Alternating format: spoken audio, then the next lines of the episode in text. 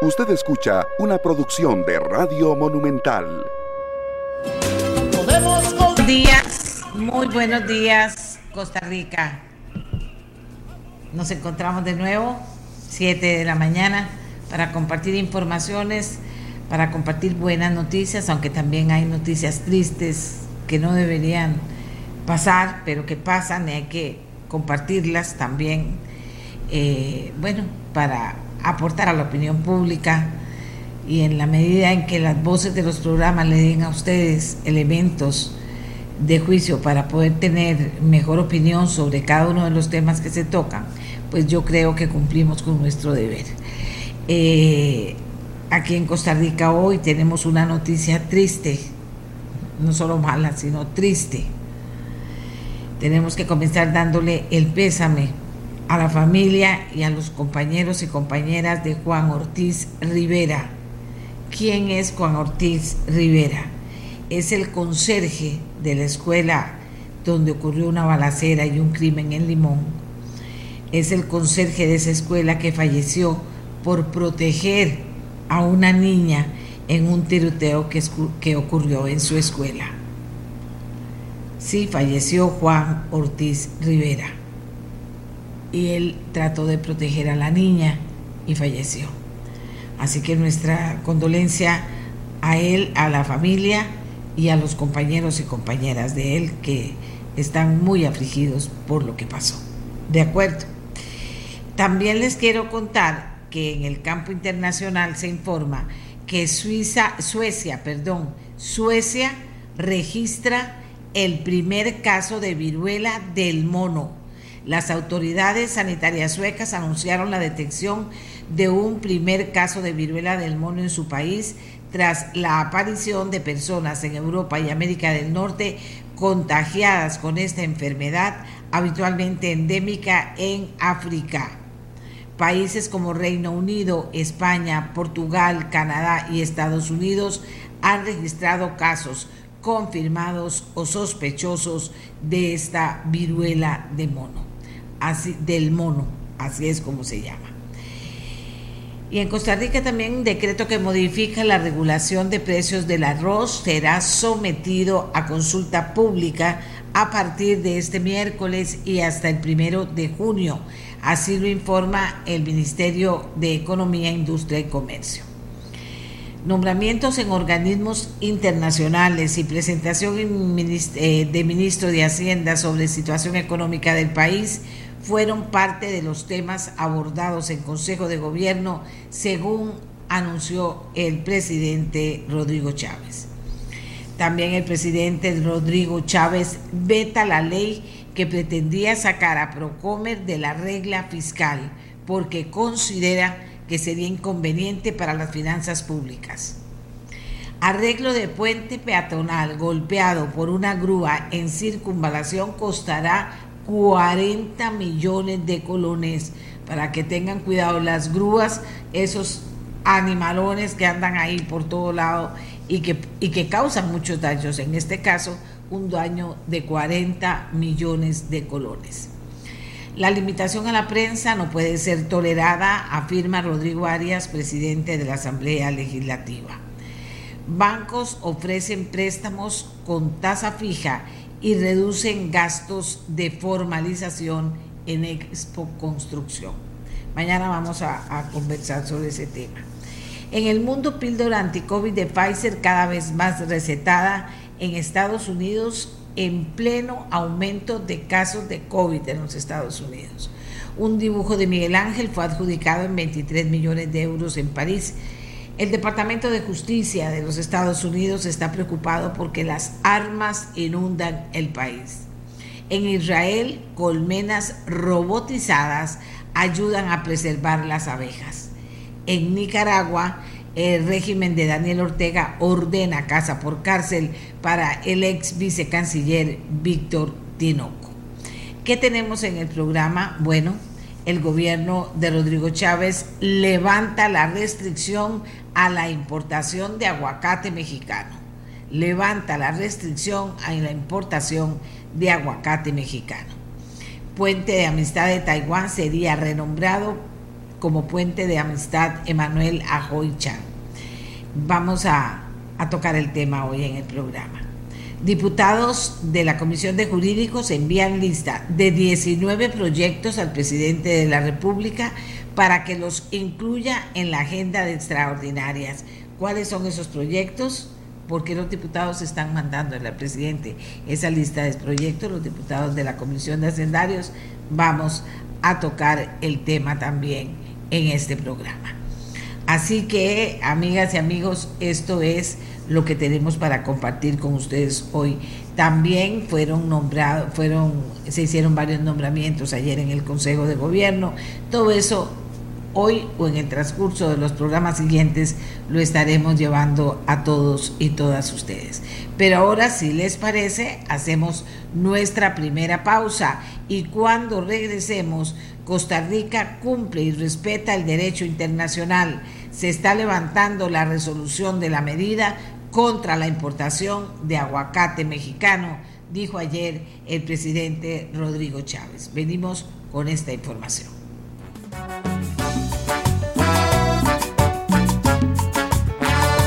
Amigos, ayer llegó la información, Costa Rica cumple y respeta el derecho internacional.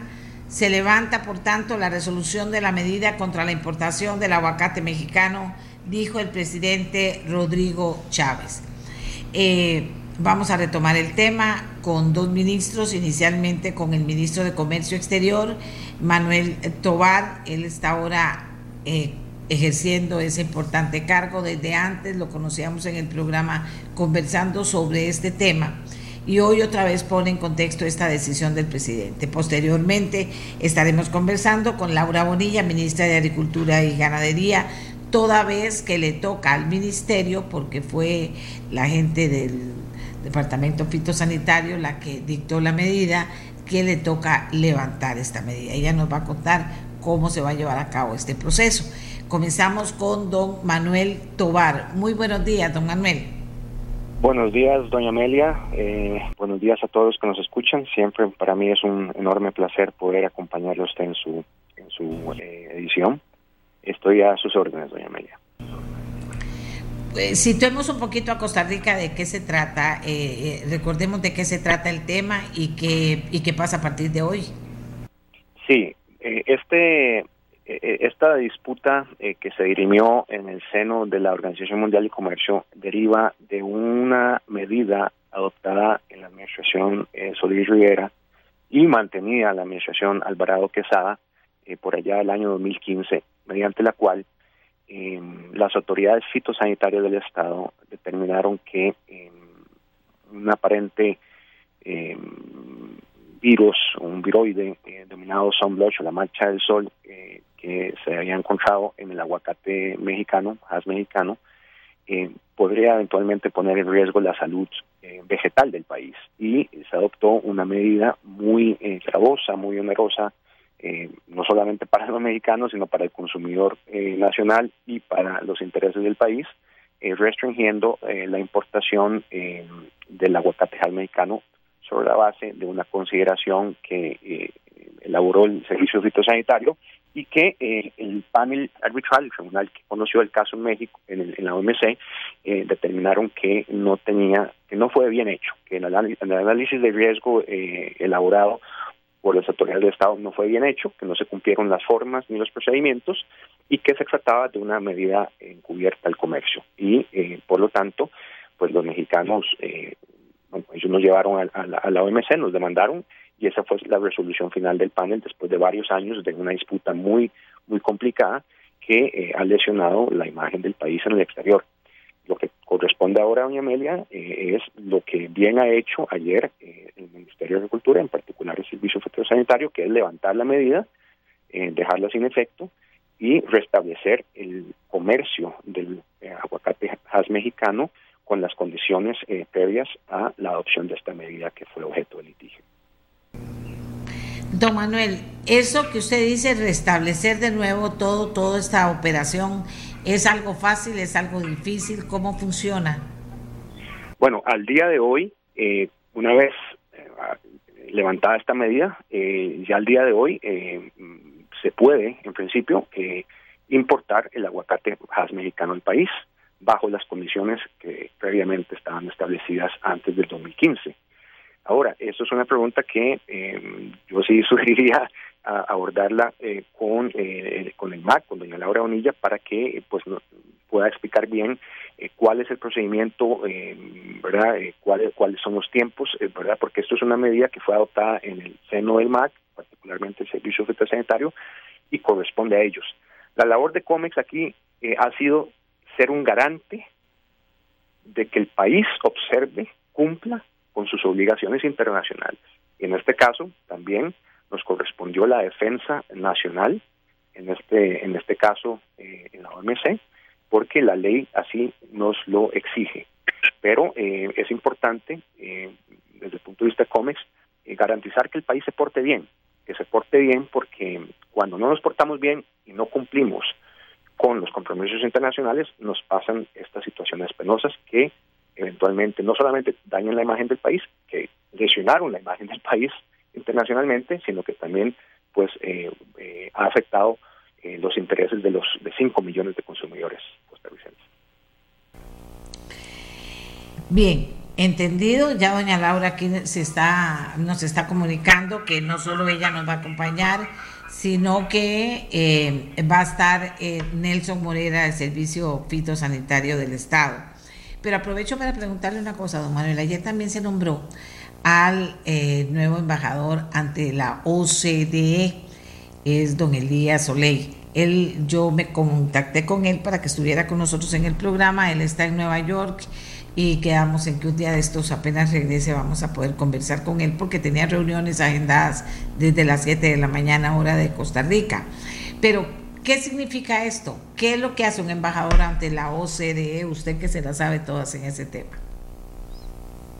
Generosa con lo que dice. Yo no sé si me las sé todas, pero evidentemente, eh, bueno, participé desde el inicio hasta el final en el proceso de acción de Costa Rica ante la OCDE y eh, he conocido, he sido testimonio de la importancia que esa figura eh, reviste. Y la ley me otorga a mí las facultades para sugerirle al Consejo de Gobierno el perfil de la persona eh, idónea para representar los intereses nacionales en ese foro en, París. Y así lo he hecho. Eh, he sugerido el nombre de don Elías Soleil al Consejo de Gobierno y fue eh, adoptado, acogido por unanimidad, unanimidad del Consejo, por parte del Consejo de Gobierno.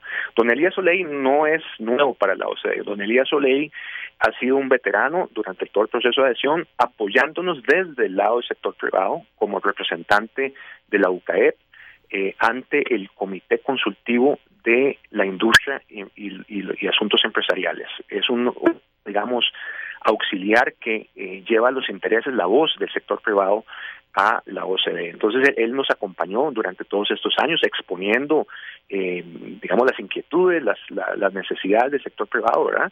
Y también en algunos casos también nos, nos tallaba y, nos, decía, bueno, esto esto hay que ir por aquí, eh, deberían de, les sugiero que, que atiendan eh, este comité o estos temas porque son de importancia para generar empleo del país. Entonces él tuvo pues una posición de acompañamiento desde, desde su eh, trinchera y es una persona que es muy respetada en París, eh, es una persona que ha sido, eh, su nombramiento ha sido muy acogido, eh, acogido muy favorablemente por las autoridades de la OCDE. Y él eh, básicamente le, corresponde defendernos, representarnos ante la más última instancia de la organización, que es el Consejo de la OCDE, donde se sientan, donde se sientan todos los embajadores de los países miembros y toman decisiones y le corresponderá a él también coordinar y eh, los esfuerzos para sacarle provecho a esta importante agenda eh, que la OCDE nos, nos representa. Y le cuento que le preguntaba, porque nosotros recibimos, como decirle de alguna manera, indicaciones de la OCDE respetuosas, pero las recibimos.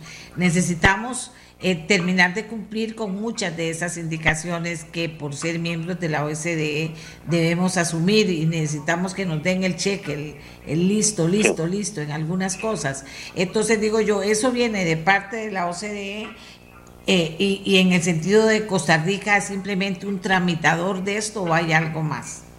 No, vea, el proceso de adhesión a la OCDE ya concluido, ya somos miembros y el 25 de mayo, en casi una semana, estamos a una semana de conmemorar el primer aniversario de, la membresía de Costa Rica a la organización. Eh, hay algunos compromisos, eh, digamos, o se llaman compromisos post adhesión, pero digamos, eh, se trata de, de, tareas pendientes que nos han dado un voto de confianza porque llevamos a cabo una, una agenda de reformas muy importante, más de 14 reformas legales que nos permitieron entrar a la organización y en algunos casos quedamos debiendo y se llaman compromisos post-adhesión, que significa que el país tiene que continuar sus procesos de reformas, ¿verdad? Eh, y ya eh, una vez siendo miembro, pues hay que estar reportando constantemente. Por además de eso, eh, eh, Costa Rica se puede beneficiar enormemente de muchas de las discusiones en materia política pública que se llevan a cabo en París. Y ahí es donde el embajador Soleil tiene una responsabilidad muy importante de identificar esas áreas que nos pueden beneficiar en el país, coordinando ciertamente con todas las instituciones, ministerios y agencias del Estado.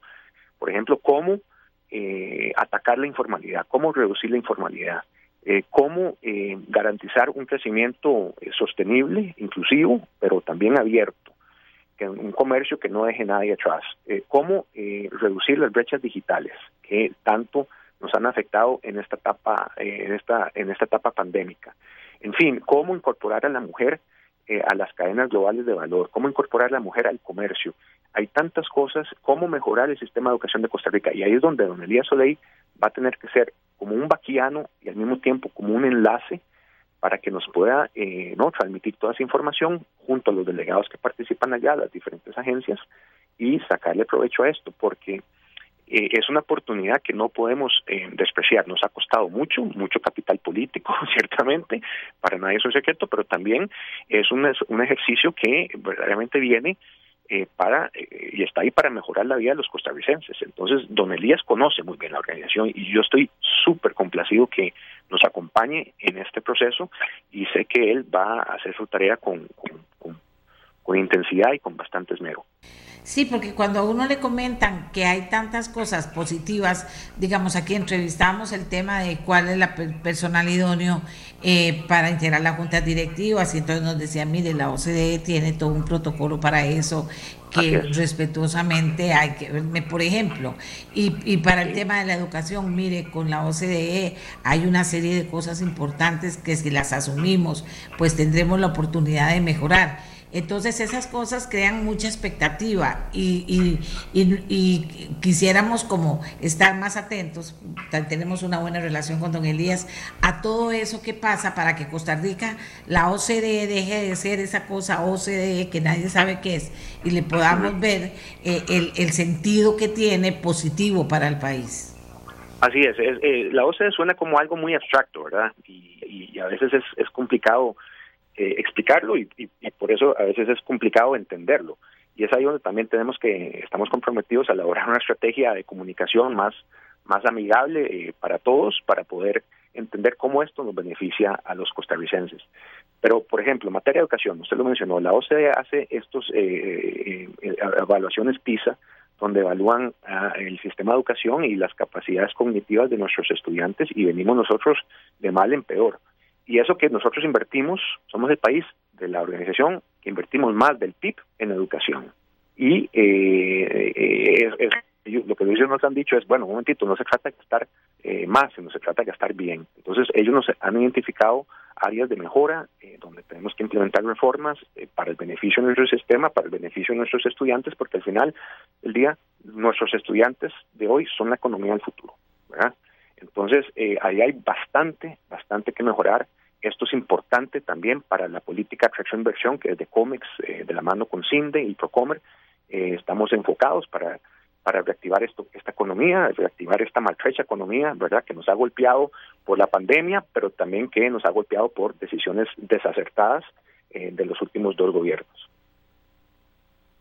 Claro, y tenemos el tema de que de de que estamos como, como le dijera, eh, eh, en todo prácticamente eh, desordenados en cosas, tenemos que coger el rumbo en este momento, es una nueva oportunidad, entra nueva gente y el Ministerio de Educación ojalá reciba todos los insumos que ocupa porque es algo que está difícil casi que por todo lado. Qué tristeza, don Manuel.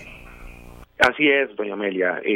La casa lamentablemente no quedó en orden eh, y es algo que he conversado con colegas del gabinete y verdaderamente tenemos que no solamente corregir y rectificar muchas cosas, pero al mismo tiempo que corregimos y rectificamos cosas que se hicieron mal o que no se hicieron, también tenemos paralelamente que avanzar, ¿no? Y, avanzar y hacer eh, cumplir con la agenda tan ambiciosa que nos hemos trazado, ¿verdad? Entonces yo tengo, yo lo tengo claro. Para mí la OCDE es un instrumento de reforma, de mejora continua, de transformación del Estado, ¿verdad? Para el bien de los costarricenses, para tener una institucionalidad transparente, usted ha mencionado las juntas directivas, la OCDE nos ha hecho una recomendación que se ha venido implementando y este gobierno también está comprometido a implementarla para que, por ejemplo, los nombramientos de juntas directivas de las empresas estatales respondan a criterios técnicos y no políticos, que no sean, eh, digamos, designados a dedo, que cumplan un procedimiento que las personas que se sientan en esas juntas directivas de verdad sepan eh, y conozcan el sector eh, del cual van a estar tomando decisiones. Excelente, excelente, don Manuel Tobán, eh, ministro de Comercio Exterior, que está entrando a una reunión en estos momentos. Le agradecemos muchísimo que nos haya atendido, nos haya respondido nuestras inquietudes. En momento se une doña Laura Bonilla, quien, como dijimos, gracias, don Manuel. Muy amable, buen día, que tenga buen día, un placer. igualmente. Eh, que doña Laura estará acompañada por el señor Morera de Servicio Fitosanitario del Estado. Mientras tanto, déjenme decirles una cosa que la considero importante en relación al tema de que si se giró o no se giró una orden para ordenar hermetismo de parte de las oficinas públicas a los periodistas. Y el mismo presidente Chávez, ayer a la salida del gobierno, dijo, sí se pidió dar giro a la comunicación del gobierno. Negó que se haya ordenado hermetismo. Jefe del despacho del mandatario dijo a funcionarios de comunicación de instituciones públicas que los medios no nos quieren, según consta en la grabación, digo yo, y ya yo les dije ayer, los medios no somos amigos ni somos enemigos de los funcionarios. Somos actuarios de la realidad. Contamos qué está pasando con la responsabilidad de cada medio de eh, buscar y probar las afirmaciones que hace. Esto quiere decir no, no decir cosas que no constan. Si usted no sabe lo que va a decir o no le consta, no lo diga. Primero investiguelo para luego poderlo decir o pregúntelo al aire y diga, mire, yo no entiendo esto, usted me puede explicar de qué se trata al funcionario adecuado, pero, pero pretender eh, otra cosa, pues no se vale. Pero vea, el presidente está más claro todavía. El presidente lo dice. Se pidió girar la comunicación de gobierno, pero no se ha ordenado hermetismo. Y girar la comunicación del gobierno, ojalá que así sea, que más bien tengamos un gobierno que eh, las oficinas de prensa favorezcan el darnos la información que tenemos conseguir a las personas del gobierno que queremos para que puedan referirse y explicar las cosas de primera mano, para que no tenga que interpretar yo lo que me dijeron, que dijo el ministro, sino que el ministro venga y cuente de viva voz o la ministra o el presidente ejecutivo o la presidenta ejecutiva de viva voz, ustedes lo escuchen, porque para ellos también es una oportunidad, en el sentido de que haya, por ejemplo, una crítica para una institución, usted se la plantea, pero para ellos es una oportunidad explicar, ¿verdad? Ahora, si yo digo y critico y no lo llamo, eso es otra cosa.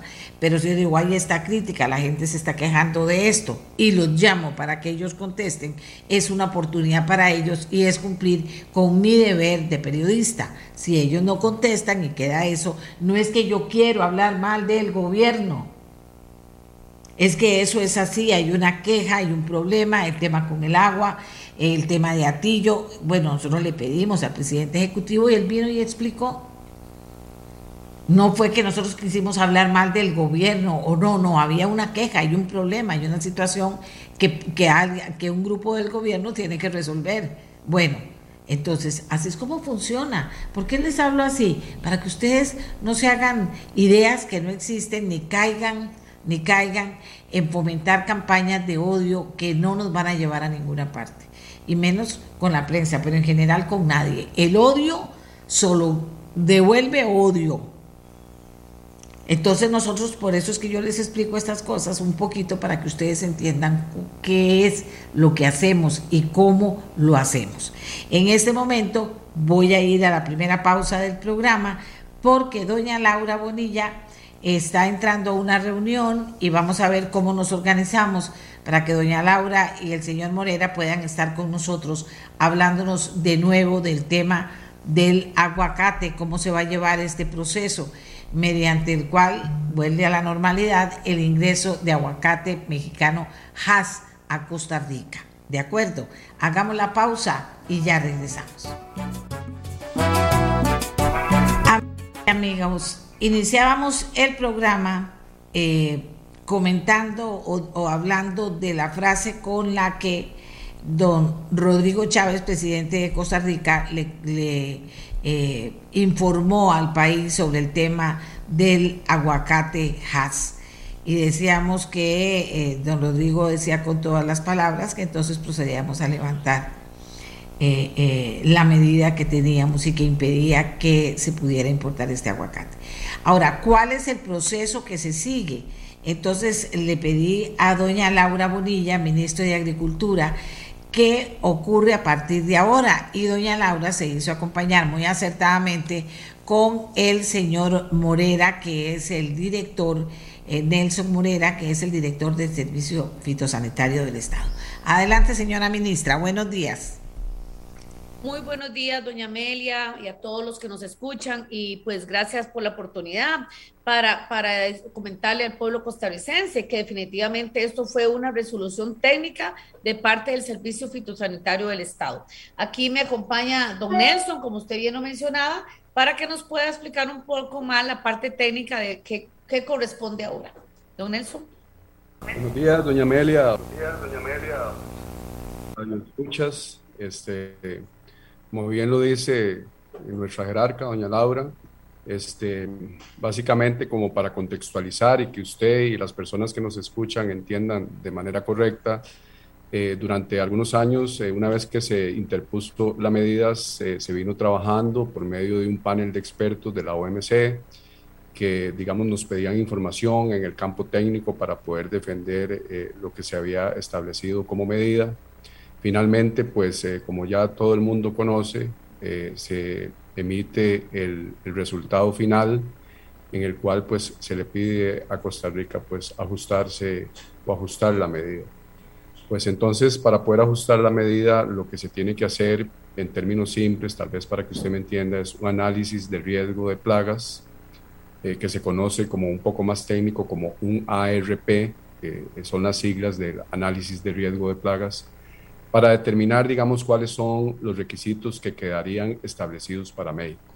¿Por qué digo esto? Porque cualquiera podría pensar de que, si bien es cierto, se elimina el requisito de la conocida mancha de sol, para que eh, el público nos entienda, que técnicamente pues, o científicamente tiene otro nombre, se elimina eh, el requisito de mancha de sol, eh, pues no es que los envíos eh, o las importaciones de aguacate desde México no van a tener requisitos.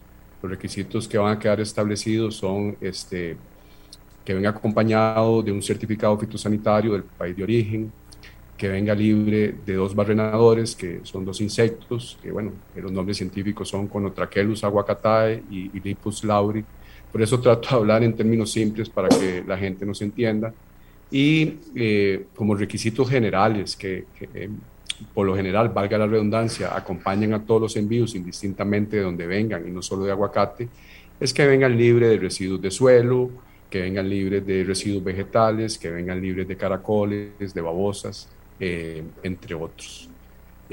estos son los requisitos que quedaron establecidos en la resolución que le comentaba doña Laura a su persona y a los radioescuchas, que es la resolución de SFE-04-2022 que establece estos requisitos no solo para México. El levantamiento eh, de la medida de mancha de sol eh, se hace para México, se hace para Guatemala, para Honduras, para Perú, para Chile y para algunos estados de los Estados Unidos de Norteamérica. O sea, el levantar la medida para México este, nos obliga eh, a levantar la medida para todos. Eh, ¿Y por qué digo nos obliga? Para que se entienda, o sea, nosotros simple y sencillamente, aunque somos un ente meramente técnico, este, tenemos que aceptar lo que, lo que el panel de expertos de la OMC nos dicta y pues tenemos que, que hacerlo de esa forma. Es algo que es vinculante y bueno, es, es un poco para explicarle a usted y a las personas que nos escuchan digamos, cómo es que se procede. Entonces, se emite esa resolución, se firma, eh, se suben los requisitos, digamos, a, nuestro sistema de información donde, donde se encuentran los mismos. Eh, eh, se le pasa el documento a COMEX para que COMEX lo vea, le dé el visto bueno. Y porque, bueno, la gente tiene que entender que todo el proceso, digamos, de litigio y demás fue liderado por COMEX, porque esa parte la maneja COMEX por, por, la legislación que así lo tiene establecido. La parte técnica, pues obviamente la maneja el Ministerio de Agricultura por medio del Servicio Fitosanitario del Estado. Entonces, eh, COMEX da el visto bueno y entonces nosotros, una vez que pues tenemos ya la resolución avalada por todos los entes que están involucrados en el proceso, la subimos o la notificamos a la OMC, que fue lo que hicimos el día de ayer. Eh, hemos notificado a la OMC, obviamente para que los países se informen de, la decisión que ha tomado Costa Rica, que repito, doña Amelia, está en total apego a lo que el panel de expertos de la OMC nos, nos solicita. No sé si esto un poco Clarísimo, clarísimo está, señor Morera. Muchísimas gracias por la claridad.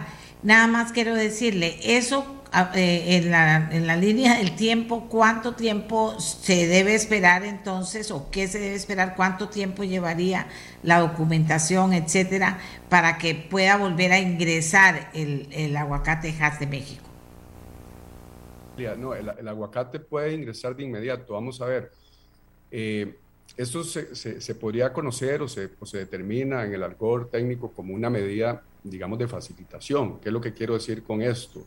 Eh, cuando usted pone requisitos, eh, nuevos requisitos, cuando usted, ¿verdad?, establece algo nuevo, los países tienen un tiempo para pronunciarse y decir, mire, no estoy de acuerdo por esto, considero que necesito que ustedes me hagan una prospección porque nosotros consideramos que ese requisito que usted me está poniendo, ese nombre esa plaga que usted me está poniendo, nosotros no la tenemos, nunca la hemos tenido. Entonces los países tienen un plazo para poder, digamos, argumentar eh, eh, el por qué consideran no están de acuerdo con una medida.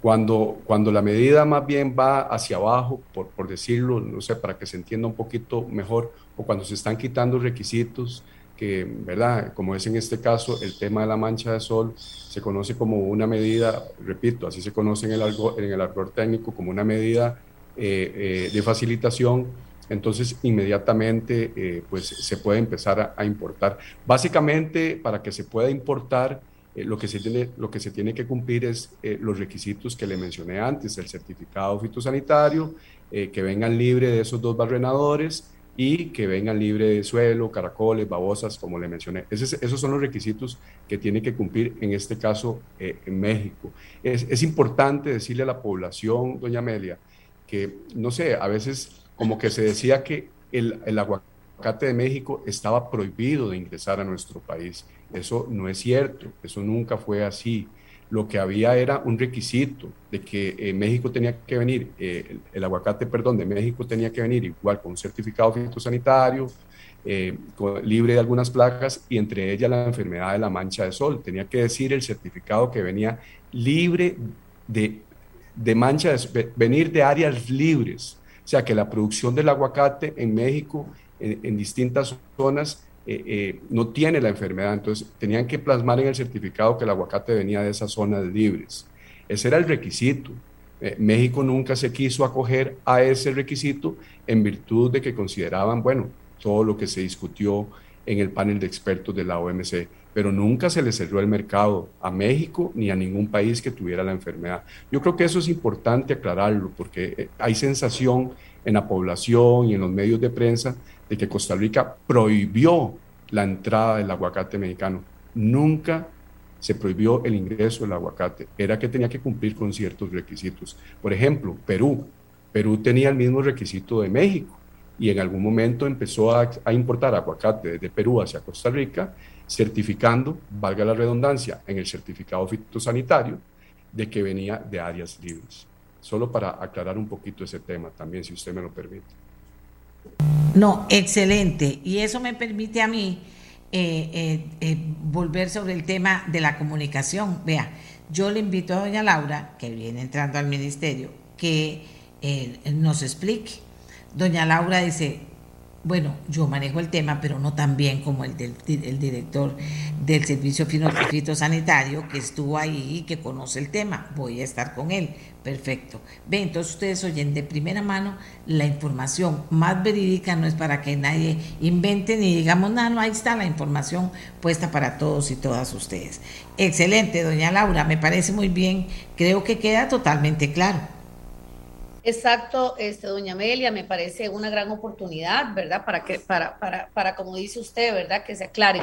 Sin embargo, doña Amelia, yo, yo quiero un espacio porque yo como jerarca, eh, por supuesto, tengo un gran compromiso con los productores nacionales de aguacate. Quiero informarle que eh, me reuní con ellos esta semana para incluso informarles lo que íbamos a realizar. Creo que era importante que se lo dijéramos personalmente y tal vez no se fueran a enterar por la prensa. Y principalmente la reunión fue la, con la Comisión Nacional de Aguacate. Es para mi compromiso con ellos para trabajar de la mano con ellos en este proceso de transacción, decirles que no los vamos a dejar solos. Y muy importante, doña Amelia, yo tomé nota de varias peticiones que me hicieron y, desde el mismo día, por supuesto, me, ocupé para comentarle de las cosas que ellos me, solicitaron, es que sean, incluso y se les ofreció, que sean eh, el aguacate eh, introducido en el programa Descubre que tiene Procomer, el cual ya tengo en la mano un oficio que les voy a hacer entrega del compromiso de Descubre de ayudarlos, pero yo más quiero llegar más allá y quiero incluir el aguacate. De hecho, comentarle que eso pasa por un consejo rector, el cual ya solicité la reunión y no le veo ningún problema porque el consejo rector eh, lo lidera don Manuel Tobar y mi persona, pero también hay otras personas que debemos comunicarle el por qué. Entonces, para que los señores productores pues sientan eh, ese apoyo que le vamos a dar desde, desde el ministerio, también me solicitaron que me comprometí con ellos que no entre este viroide y por supuesto ahí vamos a estar muy pendientes de los museos, si, si, necesitan viveros. Hablamos también, y, hoy quiero comentarle que estoy aquí, incluso en las oficinas de Banca de Desarrollo, porque también me, me solicitaron ayuda por medio de fondo de avales y hoy inmediatamente solicité la reunión. También me solicitaron una encuesta, un censo de la, del área producida, inmediatamente ya coordiné desde ayer con Cartago. Eso es importante decirle porque también, pues, desde el ministerio vamos a acompañar a ellos en este, en este proceso. Eh, eh, me parece que el espacio es muy importante porque quiero reiterar públicamente el compromiso que yo adquirí con los productores, porque mi compromiso en estos cuatro años va, va, a ser trabajar de la mano con las personas productoras. Excelente, excelente también la respuesta inmediata y la comunicación previa y la respuesta inmediata a hacer gestiones de lo que le solicitan eh, los productores de aguacate costarricenses. O sea, ven, tenemos completo el panorama. Señora ministra, aquí me están poniendo algo que yo se lo voy a mandar a usted. No es para que me lo conteste, pero es para que la gente sienta que estamos tomándolos en cuenta. Dice, eh, vamos a ver, dice a la señora ministra para que le estamos solicitando que cumpla el compromiso público que firmó ya el presidente Chávez de utilizar la capacidad de acarreo de atún para atraer más plantas atuneras que generen empleos en Punta Arenas. Ella como ministra del MAC es la responsable y es quien asigna la cuota. El decreto vigente se debe derogar. Hay una inversión propuesta que generaría 1.500 empleos directos en Punta Arenas desde hace tres años y están esperando voluntad política del gobierno de la República. Esto tal cual se lo estoy enviando a usted, doña Laura, para que mm, lo estudie y en cualquier momento podríamos generar también alguna conversación sobre este tema. ¿Le parece? Sí, claro, doña Amelia. Y más bien, este comentarle que yo tuve una reunión privada con el señor vicepresidente de la República y este fue un tema a tratar. De hecho, tenemos un, almuerzo que creo que la siguiente semana, que nos van a, nos vamos a reunir con don Heiner, el que está de presidente ejecutivo de Incopesca, y el señor vicepresidente yo, y para hablar este tema de que por supuesto este es para generar trabajo y creo que es un compromiso del señor presidente con la zona de Punta Arenas. Y por supuesto va a ser un tema de agenda. Bueno, rápido, concreto y conciso la participación de doña Laura Bonilla, ministra de Agricultura. ¿Algún asunto eh, diferente a esto que quiera eh, aprovechar para informar, doña Laura? No, no, doña Amelia, eh, decirles que este ministerio va a ser un ministerio puertas abiertas. me encanta el diálogo. Yo aquí lo que vengo es a gerenciar y a estar de la mano con todas las personas productoras. Y a la orden, doña Amelia. Doña Amelia y doña Laura, si me permiten, nada más un pequeño detalle que creo que es, importante, solo les robo 20 segundos. Quiero, quiero mencionar, digamos, que, en aras de, poder, digamos, proteger un poco el estatus fitosanitario en relación a la mancha de sol, eh, se elaboró un decreto, ¿verdad? Ese, ese decreto es para regular que el uso de la semilla de aguacate que viene para consumo, el aguacate debemos recordar que viene para consumo, no viene obviamente como un material propagativo lo que se quiere a través de este decreto es que e, esa semilla que viene en ese aguacate para consumo, por favor, por favor, la población entienda, los viveristas entiendan y todas las personas relacionadas con, el sector productivo entiendan que esa semilla no debe ser sembrada, no debe ser plantada. Porque eventualmente pudiese ser que esa semilla venga infestada de la mancha de sol y que entonces usted la vaya a sembrar y el día de mañana vuelva con el tiempo, obviamente eso lleva tiempo, pero vuelvan a salir de repente algunos aguacates y también vengan infestados y se los lleven para otro lugar. Y así es como a veces eh, suceden las cosas, ¿verdad? Como dice un eslogan, no solo, no solo sucede en las películas, también sucede en la vida real. Pero lo que quiero es llamar la atención, ¿verdad? Y pedirles vehementemente y con mucho respeto y por favor, en, negrita y en mayúscula a la población costarricense y a todo el mundo que consume aguacate, que los desechos del aguacate y propiamente la semilla vayan al basurero y no vayan a, otro lugar, porque con esto estaríamos protegiendo a nuestro sector productivo. Obviamente es esto, esto es algo, doña Amelia, que eh, es competencia eh, del Servicio Fitosanitario del Estado y tenemos que hacer el esfuerzo por, por, digamos, poder eh, fiscalizar toda esta temática, pero tampoco en aras de ser sincero y transparente podemos esconder que no tenemos todos los recursos humanos y todos los recursos económicos, pero por eso yo creo que todos estamos montados en este barco que se llama Costa Rica y todos tenemos que apoyarnos. De ahí el llamado y aprovechando la oportunidad que usted nos da para que la población también entienda que estas semillas pues deben ir al basurero y no deben ir a otro lugar.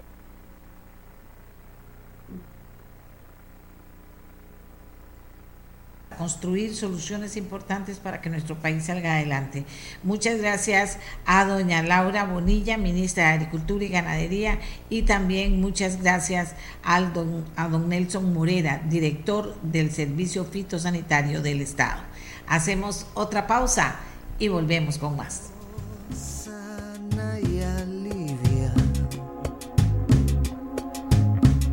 Tu voz es milagro y acción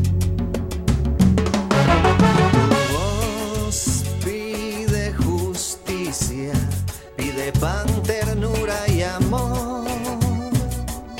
Eh, Miguel, te van a dar el número del Señor. Rompe fronteras, esa es nuestra voz.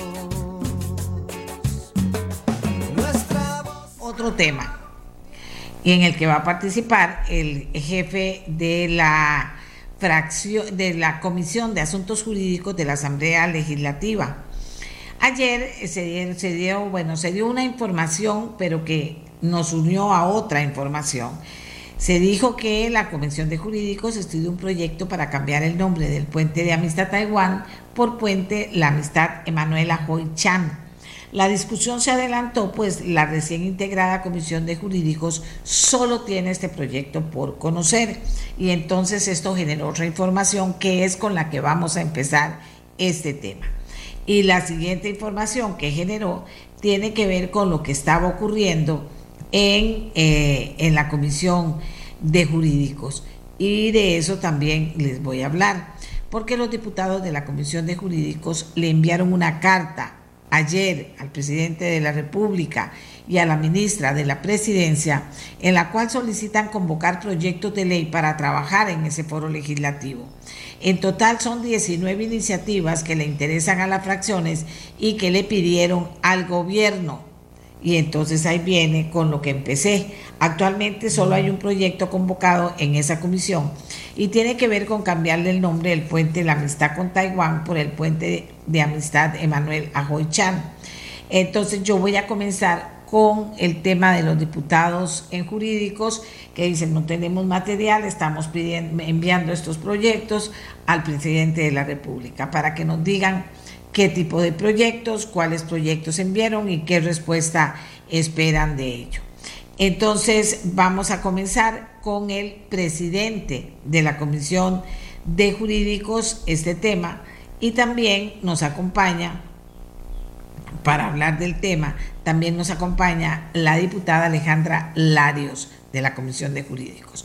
Comenzamos con el diputado José Dengo, que es del el PLP, el Partido Liberal Progresista, y preside la Comisión de Jurídicos.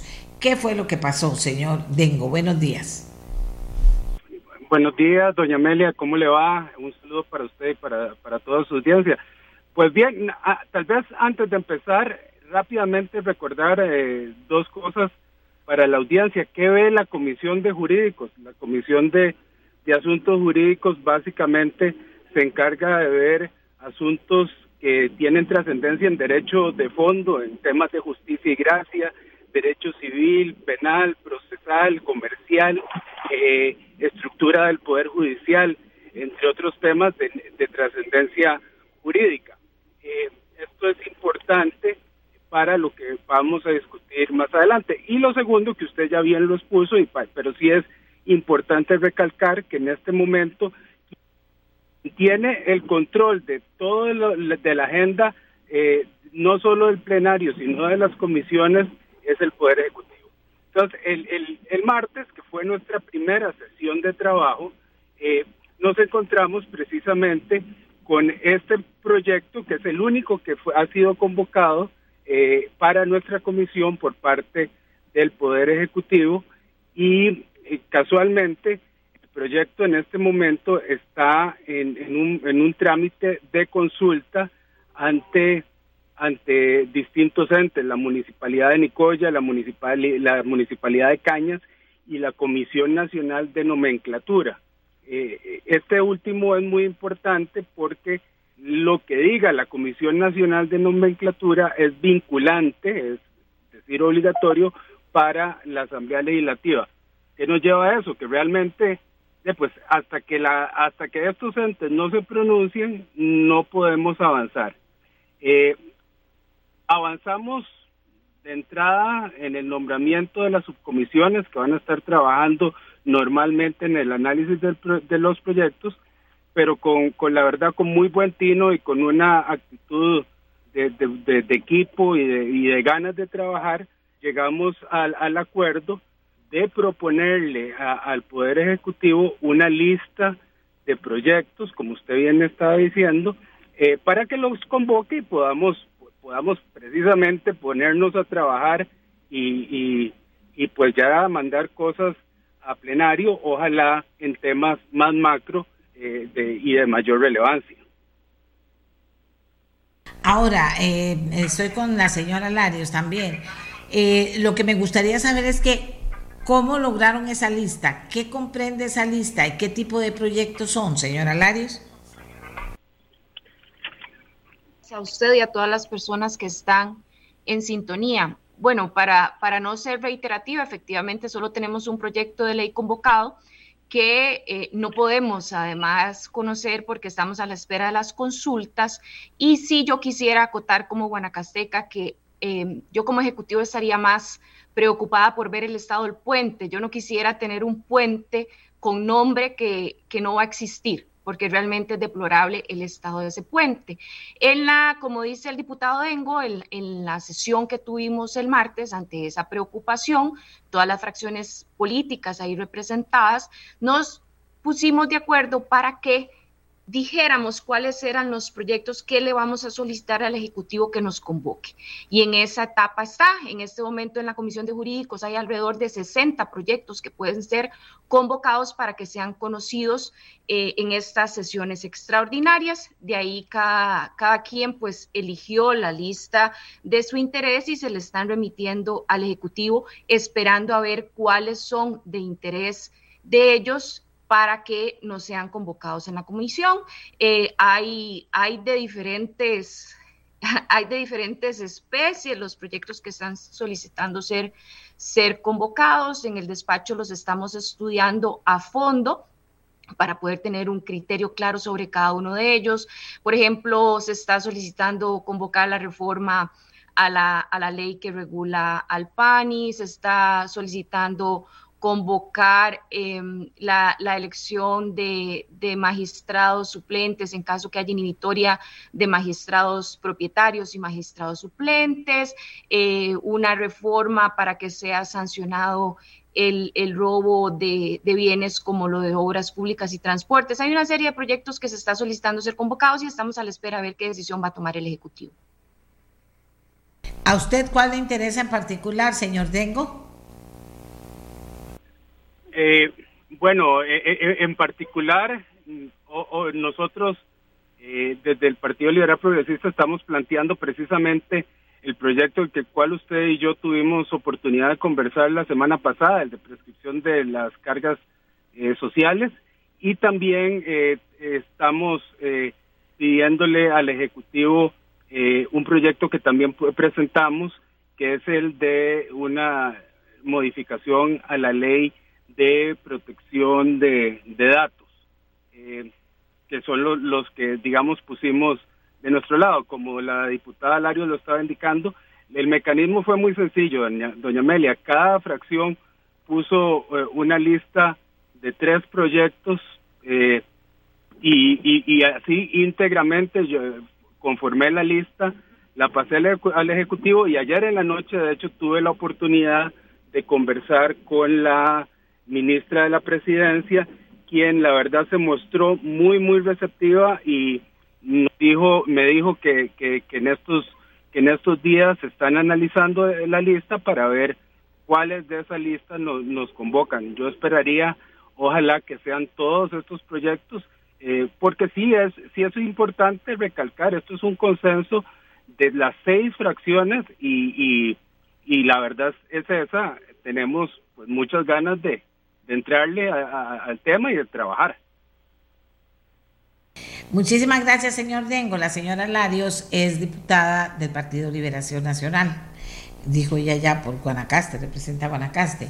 ¿Cuáles son los proyectos que a ustedes les interesaron?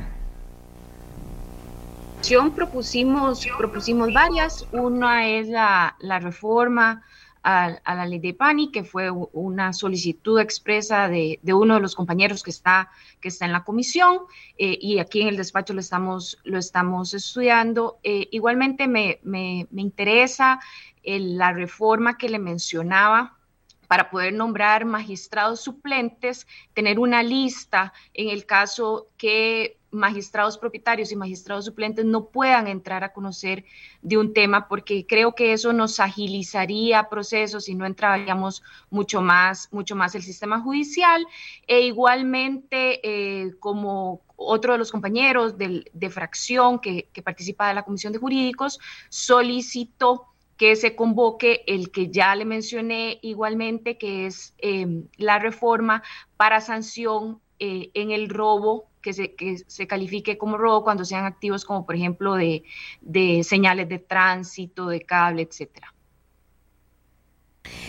Eh, vamos a ver, eh, señor Dengo, eh, ya usted mencionaba cuál es la labor de jurídicos, pero también hizo algo que es interesante. Como les digo a todos, estamos, se abrió una nueva oportunidad con nuevos equipos en, la Asamblea Legislativa y, en el gobierno central, obviamente.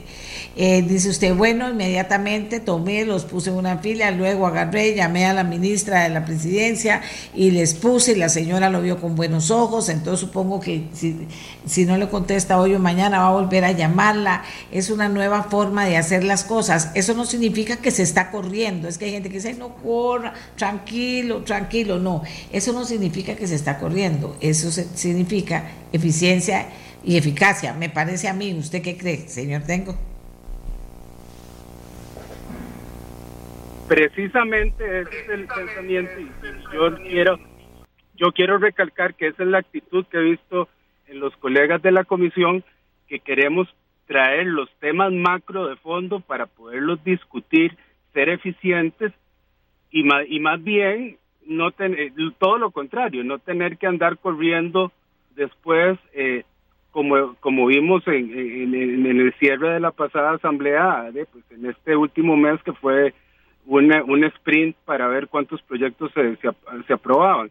Es eh, todo lo contrario, es buscar eficiencias, buscar un buen trabajo en equipo, incluir en, en eso también al, al gobierno, porque es, es importante recordarle a la gente que estamos viviendo una situación atípica que debido al cambio de reglamento, esta es la primera vez eh, que un nuevo gobierno empieza con control de las sesiones del Congreso. Entonces, esto no es solo novedoso para nosotros, es novedoso para el gobierno y aquí pues tenemos que ayudarnos para, para que las cosas caminen.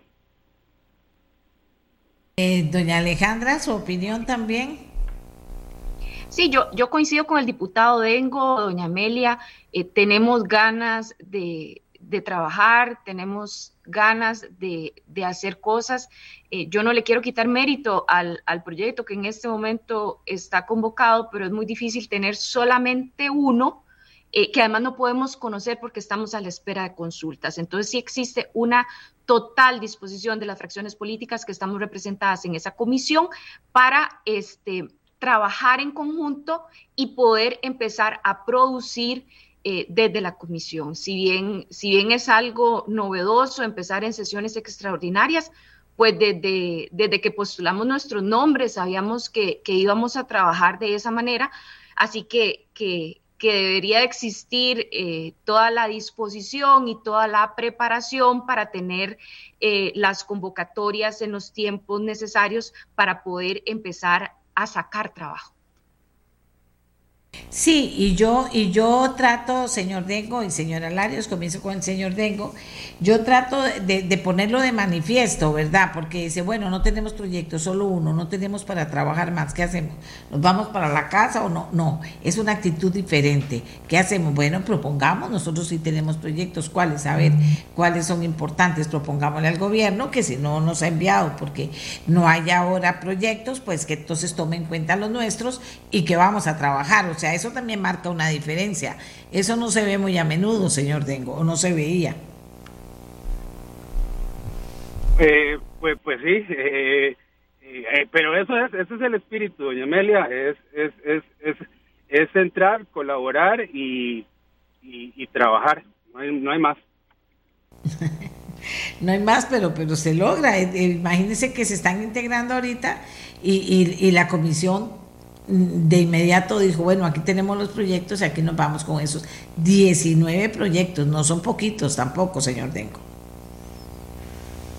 No, no, no son poquitos, pero eh, están en diferentes, eh, digamos, eh, estadios del proceso, entonces nos da posibilidad de también poner a trabajar a las subcomisiones, ver qué, qué podemos pasar a plenario, inclusive qué podemos delegar a, las comisiones plenas. Este proyecto, por ejemplo, de, del puente es un proyecto que se le podía delegar a una comisión plena. Entonces, hay, hay muchas posibilidades y, bueno, en, eso estamos y, y, para eso vamos y con mucho gusto ahí, ahí, le, ahí le estamos contando, doña Amelia, cómo vamos avanzando. No, me encanta, me encanta, porque eso le da a la gente esperanza, ilusión. Todos somos reflejos de todos al final y eso, eso es muy importante. Eh, gracias, señor Dengo. Señora Larios, aprovecho que la tengo y que usted lo mencionó ya, el tema del estado del puente de la amistad de Taiwán, como se llama ahora, y que se pretende renombrar con Puente de la Amistad, Emanuela Joichan. Eh, ¿Usted podría hacernos un resumen de qué está pasando con eso realmente y dónde están esperando las respuestas rápidas, concretas, eficientes, efectivas? Sí, hay, hay, hay, una, hay, hay una preocupación en la provincia especialmente en, las personas pobladoras de ese sector. El puente, pues, es, es una comunicación entre, entre diferentes cantones y que además acorta vías y, y realmente eh, desde, desde hace un tiempo las personas vienen manifestando su reitero, preocupación por el mal estado en que se encuentra y que en cualquier momento, así nos lo dicen las personas, se puede caer. Eh, los, los cuatro diputados y diputadas que representamos a la provincia de Guanacaste lo hemos, lo hemos conversado y sí estamos haciendo las gestiones necesarias para que se intervenga el puente y, y reitero, no, no se caiga no se caiga porque, porque su estructura realmente está en muy mal estado y no quisiéramos que pase una desgracia como ha pasado en otros sectores del país. A ese momento, ¿conoce usted eh, si, si se ha avanzado en eso por parte de las autoridades que les toca responder? No, señora, desde el despacho estamos haciendo las gestiones necesarias para que nos informen en qué estado eh, se encuentran eh, las, las posibles reparaciones e intervenciones que se tengan hacer al puente. Yo, yo estoy segura que, existe una anuencia para poder trabajar en ello y, desde la Asamblea Legislativa de verdad eh, estamos con toda la disposición de, de abrir todos los canales de comunicación y todas las vías necesarias para que eso sea una realidad. Bueno, ojalá que tengan una respuesta. Ahora sí voy a hablar yo, me parece una barbaridad. Hace rato nos vienen hablando del tema, nos vienen hablando del tema, ahora entran los diputados y también lo ponen de manifiesto, los diputados de Guanacaste, obviamente, pero yo sí creo que, que ¿Qué pasa con las autoridades? Cuando nos dicen que se va a caer un puente, cualquier puente que sea debería salir corriendo y hacer algo. No sé por qué no hemos visto una respuesta más concreta. La vamos a buscar nosotros, a ver qué dicen los encargados, o sea, a quienes les toca a quienes les toca. Hay gente que tiene esa obligación, les pagamos para eso y no pueden oír que se va a caer un puente, que la gente está asustadísima y no hacer nada, porque aquí ya me están contando la gente. Aquí todo me lo cuentan en el 84747474. O sea, ¿qué pasa si esto se sabe desde hace tiempo? ¿Por qué no se ha hecho nada? Bueno, y el nuevo ministro de, Obras Públicas y Transportes es una bala. Nos vamos a averiguar. Usted está conociendo ahora diputados, ministros, gente a la que usted le siente, digamos, ganas y fuerza. Eso es muy importante para que esto camine y arranque. Y ganas de ir haciendo las cosas, de ir hacerlas, haciéndolas bien, pero de ser efectivos. Si yo puedo llamar hoy de inmediato y pedir, miren, tenemos este problema, ¿cómo lo solucionamos? Llamo hoy y si la persona que está del otro lado me dice, va, me parece muy bien, vamos a darle una respuesta, esperamos que esas respuestas sean prontas también. Y entonces todo camina en otra forma que ese bendito tranquilo, tranquilo, no, no, no se estrese, no se estrese. Aquí en el mejor de los sentidos, no es que nos tenemos que estresar, tenemos que ponernos las pilas todos. Por eso yo digo, aprovecho para decir algo. Tenemos que ponernos las pilas, Costa Rica. Y hay que hacer las cosas, hacerlas bien, pero no, y quitarnos esa peste que tenemos encima que la gente dice, ay, no, no, no, tranquilo, tranquilo, pero tranquilo, ¿quién está intranquilo? O sea, estoy cumpliendo con mi trabajo, público o privado, eh, eh, o personal. El trabajo es, hagamos las cosas que tenemos que hacer. Y en el caso de este puente me preocupa mucho que he visto que, que como que que se quedó ahí, que se quedó, que se quedó, que no ha habido una respuesta cuando debería haberla. Así que vamos a mandar nuestra preocupación al lugar indicado para ver qué nos dicen al respecto. ¿De acuerdo? A menos. Perfecto, Gracias, gracias, señora Larios, y gracias al señor Dengo. No sé si quiere agregar algo el señor Dengo. No, doña Amelia, muchas gracias por el espacio y como le dije, estamos a la orden para de mantener esta vía comunicación y informarles sobre cómo vamos caminando en la Comisión de Jurídicos. Muy amable, muchísimas gracias. Vamos a hacer una pausa y ayer tuve una idea. Cuando conocí de este proyecto y cuando conocí de que querían eh, renombrarlo, eh, Y también conocí que había una diputada que era hija del señor Emanuel Ajoy. Le pedí a ella que eh, nos contara un poquito la historia de esto, de por qué a nombre del señor Emanuel eh, eh, Ajoy, qué fue lo que pasó, por qué, toman, por qué se, se dio esa idea de renombrar el puente con su nombre y qué fue lo que pasó ahí para que mereciera, pues, para los guanacastecos ese honor. ¿De acuerdo? Y entonces vamos a hacer una pausa, vamos a hacer una pausa y cuando regresemos vamos a conversar con ella, a que nos cuente un poquito de esta historia, si les parece. A mí me pareció que sería interesante porque la gente que lo primero que va a decir, ¿y quién es ese señor Emanuel Ajoy? Don, don Emanuel Ajoy murió en el 2020, pero su familia y su hija particularmente nos van a contar parte de esta historia, porque creen que merece llevar el nombre de Emanuel Ajoy. Hacemos la pausa y ya regresamos.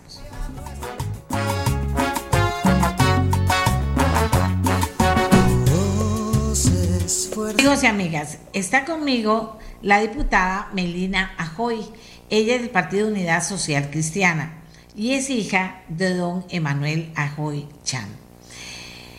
Eh, ¿Por qué se está impulsando el cambio de nombre para el Puente de la Amistad y ponerle ahora Puente de la Amistad Emanuel Ajoy Chan? Que nadie mejor que ella conoce la historia y su familia. Yo le pedí a ella que nos la contara eh, muchas gracias por aceptar nuestra invitación, Melina. Adelante.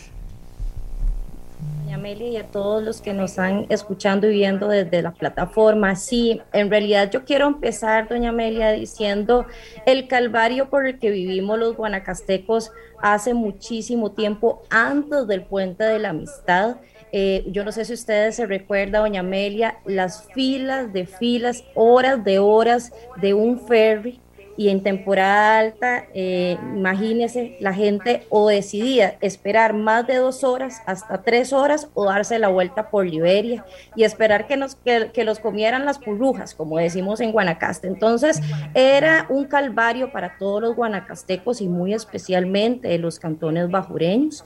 Mi papá, Emanuela Hoycham, fue diputado en el gobierno del 90-94 y el 98-2002 y siempre en sus controles políticos fue empático diciendo que el puente era necesario, que teníamos que hacer un puente y ver de qué manera poder traer ese puente para que fuera una realidad en Guanacaste. Siempre dio la lucha. Muchos le dijeron que estaba loco, que ese puente valía muchísimo dinero y él siempre fue ese visionario, él y muchísimos guanacastecos, para que ese puente fuera una realidad. Se hizo realidad en el gobierno de don Miguel Ángel Rodríguez en el año 98-2002, gracias a una donación del gobierno de Taiwán, en ese momento, doña Amelia, de alrededor de 28 millones de dólares. Eh, los taiwaneses también llegaron a hacer la obra y demás, una obra que representa una importancia significativa para la provincia. Entonces, eh, básicamente es eso, ¿verdad? Ha sido una lucha tenaz que hemos hecho y que por muchísimo tiempo estos gobiernos han dejado de lado en su mantenimiento. Y ahí viene el grave problema. Una obra tan grande, tan importante, que no se le da el mantenimiento necesario, pues se termina dañando. ¿Qué es lo más sencillo posible, no sé técnicamente cómo serán los, los razonamientos, pero qué es lo más sencillo, eh, explicar qué es lo que está pasando, que, que ustedes están afirmando auxilio, hay que venir y arreglar esto.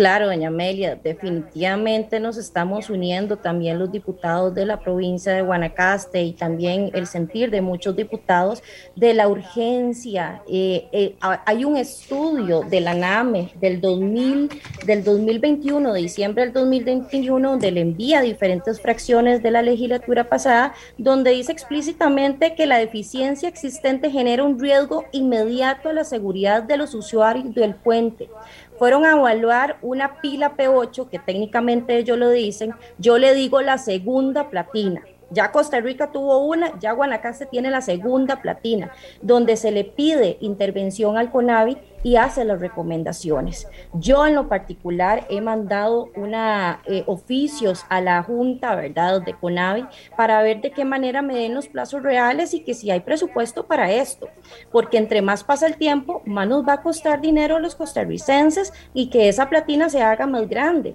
Y pasan alrededor, eso, eso significa un puente para el desarrollo de más de 75 mil habitantes de la zona de Nandayure, Ojancha, Nicoya, Santa Cruz y Carrillo y también pasa muchísima gente de la península, de Cóbano, de Jicaral y demás, ¿verdad? Entonces es un puente muy transitado y no podemos permitir que ese, que ese puente se desgaste, que ese puente se caiga. No, imagínese, doña Amelia, imagínese volver a los tiempos del ferry. Yo, yo ni, ni lo quiero imaginar porque realmente ha sido una lucha de muchísimos guanacastecos y que deberíamos de tener plazos reales para esta intervención. Y he sido, esta diputada ha sido muy enfática en el mantenimiento, en el mantenimiento, y lo voy a seguir haciendo mis controles políticos y en todos los espacios, como un espacio como este, para que también el gobierno vele por esa, por esa obra tan necesaria para la provincia.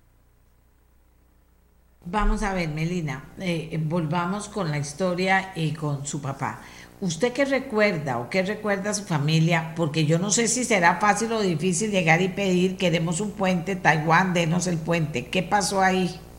Sí, eh, le voy a contar, eh, meses antes de fallecer, mi papá me cuenta como toda la historia, es todo, vamos, eh, vamos a resumirlo un poco. Él en el, en el gobierno del 90-94 me indica que tuvo que, eh, como diputado, tenía que recibir una delegación proveniente de Taiwán. hizo mucha amistad, ¿verdad? Nosotros también tenemos el apellido Hoy, es asiático, entonces hicimos mucha, él en ese momento hizo mucha amistad y le dijo en aquel momento a aquellos diputados que él tenía un sueño de ver unir a, su, a, la, a Guanacaste entre la altura y la bajura, porque de un lado estamos en el cantón de Nicoya y del otro lado estamos en el cantón de Cañas, que eso representa parte de los cantones de altura, como decimos en Guanacaste. Entonces ahí empezó, ahí empezó a hablar, ahí empezó a ver de qué manera podían hacerlo. Él me cuenta que uno de esos diputados se hizo presidente en el 98-2002. Fue ahí cuando lo recuerda, el, presidente de Taiwán lo recuerda y le dice, claro, yo recuerdo el proyecto que querías impulsar. Y ahí empiezan las relaciones diplomáticas, empieza el gobierno de Costa Rica a ver de qué manera poder hacer un sueño realidad los guanacastecos. Entonces fue eh, una obra concreta, doña Amelia, una obra de muchísimas luchas, no solo de Manuela Hoy, de, tanto del gobierno en ese momento de Costa Rica como los diputados que también se pusieron la camiseta para ver en ese momento de qué manera podían agilizar todos los procesos de donación. Bueno, y lo lograron. Así es, así es, se logró, se logró. Y ahora estamos del otro, de la otra cara de la moneda donde necesitamos esa intervención. Eh, usted, me, usted me preguntó el tema del proyecto, fue un proyecto que se presentó un, creo que un mes después de haber fallecido mi papá eh, de varias fracciones, fue un proyecto de varias fracciones legislativas, donde nos dan la sorpresa de que eh, el proyecto estaba en corriente, que se presentó y que se iba a delegar a alguna comisión. Eh, fue así cuando, cuando me doy por sorpresa que el, el Ejecutivo convoca el proyecto y quiero aclararle a los costarricenses de que esta diputada no lo solicitó. Yo no solicité la convocatoria ni el Partido Unidad Social Cristiana. A lo que me dicen es que el proyecto está en la Comisión Doña Amelia de Jurídicos y posiblemente se va a designar a una subcomisión. Bueno, ¿y, cómo, cómo recordaba su papá ese resultado que tuvo? O sea, él cuando lo planteó y lo dijo, tenía la ilusión de que eso efectivamente se pudiera lograr a partir de ese momento. Claro, lo, veían como loco. En algún momento le decían, eh, le decían de cariño, chino, vos estás loco. Eso es lo que decían. Y siempre en todas, en todos eh, los discursos, en todas sus intervenciones en el plenario o en las comunidades, decía, el puente sobre el río Tempisque lo vamos a hacer, le guste quien le guste. Siempre finalizaba con eso yo recuerdo, yo estaba muy pequeña, en el 90-94, pero a mí se me pegó esa frase, se me pegó esa frase y fue una frase de batalla que en algún momento dio realidad. Eh, y para nosotros como, como guanacastecos nos sentimos muy orgullosos. Esa es una de las obras más importantes y ha sido no solo una lucha de esta diputada de querer ese mantenimiento, sino que también ha sido una lucha constante de, de ciudadanos, de fuerzas vivas, de los mismos gobiernos locales y que vamos a seguir haciéndola, doña Amelia, hasta ver cuáles son los plazos reales y yo esperaría que el actual ministro de, de Obras Públicas y Transporte nos dé la audiencia y llegar eh, con buenas noticias, que es lo que nosotros estamos esperando. O sea, ustedes se van a reunir con él y eh, para, bueno, eh, se, van a ir ya ellos, que decía yo que le íbamos a poner un mensajito a través de prensa, que, que, que cómo veía él la situación, porque supongo que ya a esta altura ya estará pensando en alguna, en alguna solución para que esto sea realidad. Eh, usted muy joven, ¿cómo ha tomado todo esto de ingresar a la Asamblea Legislativa, de estar sentada donde su papá ejerció, no en el mismo edificio, pero ejerció dos veces eh, la Diputación? Sí, muy contenta, doña Amelia. En realidad, aquí estamos de verdad poniéndonos la camiseta y esperando eh, que nos convoquen proyectos país también, porque es importante. Es importante la ruta de la reactivación económica, la ruta hacia las reformas del Estado y demás. Ya, eh, ya, se, ya se instalaron las comisiones permanentes y ya a partir de lunes, a partir de las 9 y 30, empezamos a instalar las comisiones especiales. En lo, en lo personal, estoy en la comisión de sociales y voy para la Comisión Internacional. Entonces, ahí estamos, de verdad muy contenta, muy contenta y muy positiva de querer lograr eh, grandes proyectos para el país que lo está necesitando. Y entre los compañeros que ve, mucha gente grande, gente de edad mediana, gente joven, ¿qué es lo que ve usted ahí en la asamblea? De todo, hay juventud y hay experiencia y entonces eso es una de las características que nos van a unir creo yo. Empezamos bien, es una lectura buena en el tema del directorio, que es un tema que fue multipartidista. Entonces, es, nos va a unir esa, la juventud y la experiencia y que vamos a ir de la mano para ver cuáles son eh, las mejores decisiones que le vamos a dar al país. Entonces, yo en lo personal me siento muy positiva, muy positiva. Tengo también la experiencia legislativa, doña Amelia, entonces eh, no me ha costado tanto acoplarme al sistema en realidad ha sido un buen ejercicio. Lo hice como asesora y ahora como diputada y nos está yendo, nos está yendo bien. Y dígame una cosa, que su papá sabía que usted quería ser diputada. Siempre, siempre lo supo y él fue el que me apoyó, me apoyó en la decisión. Yo sola tomé la decisión porque de una u otra manera yo veía a mi papá trabajar cuando era diputado Em, cuando era el diputado de las partidas específicas. Entonces se logró proyectos de electrificación, apertura de caminos, el agua y demás. Y en mis 19, 20 años yo le dije, eh, papá, enséñame, enséñame el tema de la política, enséñame ese camino.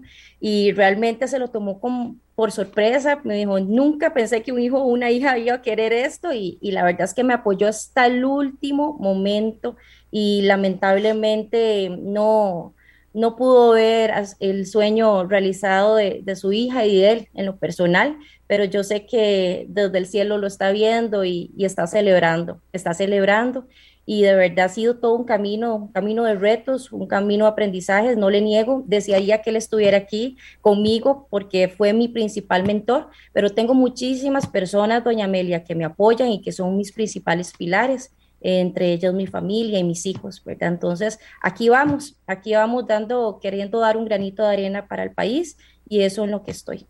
Y que Dios me dé también la sabiduría para tomar las mejores decisiones. Y contame una cosa, ya para terminar, ¿cuál fue el, consejo que vos consideras más importante que te dio tu papá? Siempre con los pies en la tierra y mantener la humildad, la humildad ante todo la humildad en todo y eso es eh, en lo que el día de hoy he hecho, ¿verdad? Y siempre tomar el camino correcto. Creo que eso es una de las principales enseñanzas que me dejó mi papá y aquí estamos. Por eso estamos acá, doña Amelia, ver, viendo de qué manera eh, lograr algo grande para la provincia. Y por eso he sido muy insistente, muy insistente también en el tema del, del mantenimiento y la reparación urgente del puente de la amistad. Qué cantidad de gente, qué cantidad de gente eh, opinando sobre eso. Supongo que guanacastecos y no guanacastecos, de que hay que prestarle atención, que cómo es posible que haya un informe ahí que, se ve que es importante y, eso no va a ser poquita plata, ya lo sabemos. y ya Taiwán no está ahí dando plata y, y, ayudando con eso, pero, pero sí es una necesidad y es una...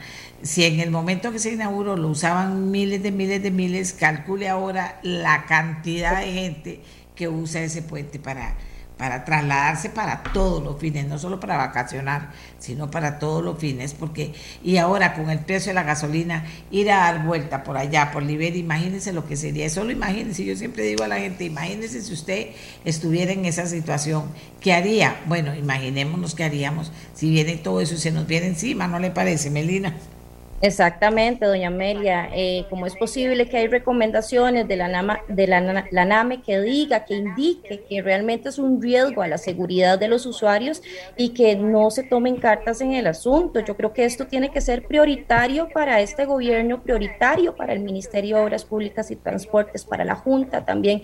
Entonces, es ver de qué manera. Por eso solicité la audiencia y que espero también que mis compañeros diputados de Guanacaste me acompañen y que nos digan realmente eh, dónde estamos parados, cuál es la ruta, porque esto, eso es un tema eh, importantísimo y relevante. Y lo sigo insistiendo, no queremos volver al ferry, no queremos volver a dar la vuelta, queremos ese puente con las mejores condiciones, porque también ahí hay costarricenses que se ponen la camiseta todos los días y que están trabajando en proyectos grandes de reactivación económica, pero con un puente malo, no vamos a traer recuperación económica real. Entonces, voy a seguir insistiendo, vamos a seguir insistiendo desde este despacho y desde diferentes fuerzas, doña Amelia, para que esto se haga una realidad, una realidad. El mantenimiento y la reparación del puente es prioritario, es número uno, prioritario, prioritario en este momento. Bueno, y aquí mucha gente dice que su papá se sentiría orgulloso de usted. Ah, es que e, es, joven, se ve más joven creo de lo que es todavía. Muchas gracias Melina por habernos acompañado, muchísimas gracias. Eh, amigas y amigos, es que vean lo que es dejar sin mantenimiento una obra tan importante, ¿verdad? Y si es mantenimiento también debe haber nombres y apellidos de responsables que no lo hicieron.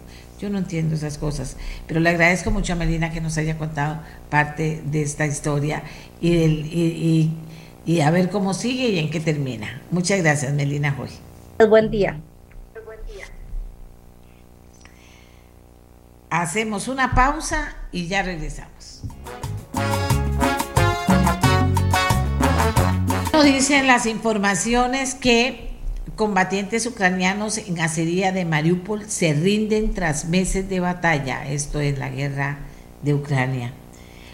También tenemos una información que señala que la Organización Mundial de la Salud, tal vez me pueden mandar el cable para poder eh, tener más detalles, que la Organización Mundial de la Salud da su aprobación de emergencia a vacuna china contra el COVID. Da su emergencia. Eh, eh, y esa información viene desde, desde Ginebra porque tiene que ver con el COVID. Hay gente que se molesta y dice, no metan miedo, aquí no es meter miedo, lo que es es, ahora, sobredimensionarlo es otra cosa, pero no es eso lo que estoy haciendo, estoy investigando. ¿Y que por qué soy tan insistente? Para, fíjense que yo digo, hay que traerse abajo todas esas campañas, todas esas campañas de, del COVID. Hay que traer, eh, perdón, todas esas campañas de que si nos odiamos o no nos odiamos y quiénes son a quienes odiamos y a quienes no odiamos y así no funciona la vida ni en su casa ni en el trabajo ni en el país ni en el mundo. Así no funciona la vida. Y no podemos nosotros fomentar que así sea. Y como entre esos odios viene el tema de la prensa entonces yo por eso trato de explicarles todo lo que hago para que ustedes vean cómo es que se hace verdad y, y, y, y esa es la manera que se hace qué voy a hacer así se hace La Organización Mundial de la Salud anunció hoy la aprobación de emergencia de la vacuna Convidencia de la empresa china CanSino Biologics, mientras Pekín lucha contra el resurgimiento de la pandemia del COVID. La vacuna se basa en un adenovirus humano modificado, se administra en una sola dosis y está recomendada por la Organización Mundial de la Salud para todos los grupos de edad a partir de los 18 años, según un comunicado de la Organización Mundial de la Salud. ¿Por qué estaremos? Eh, eh, vean hasta dónde habrá llegado la situación en China para que la, se haya movido la Organización Mundial de la Salud y finalmente aprobada, y esto no es cualquier cosa lo que está hablando, aprobada de emergencia la vacuna Convidencia de la empresa china CanSino Biologics, mientras eh, Pekín lucha contra el resurgimiento de este tema. Vean ustedes cómo está la cosa.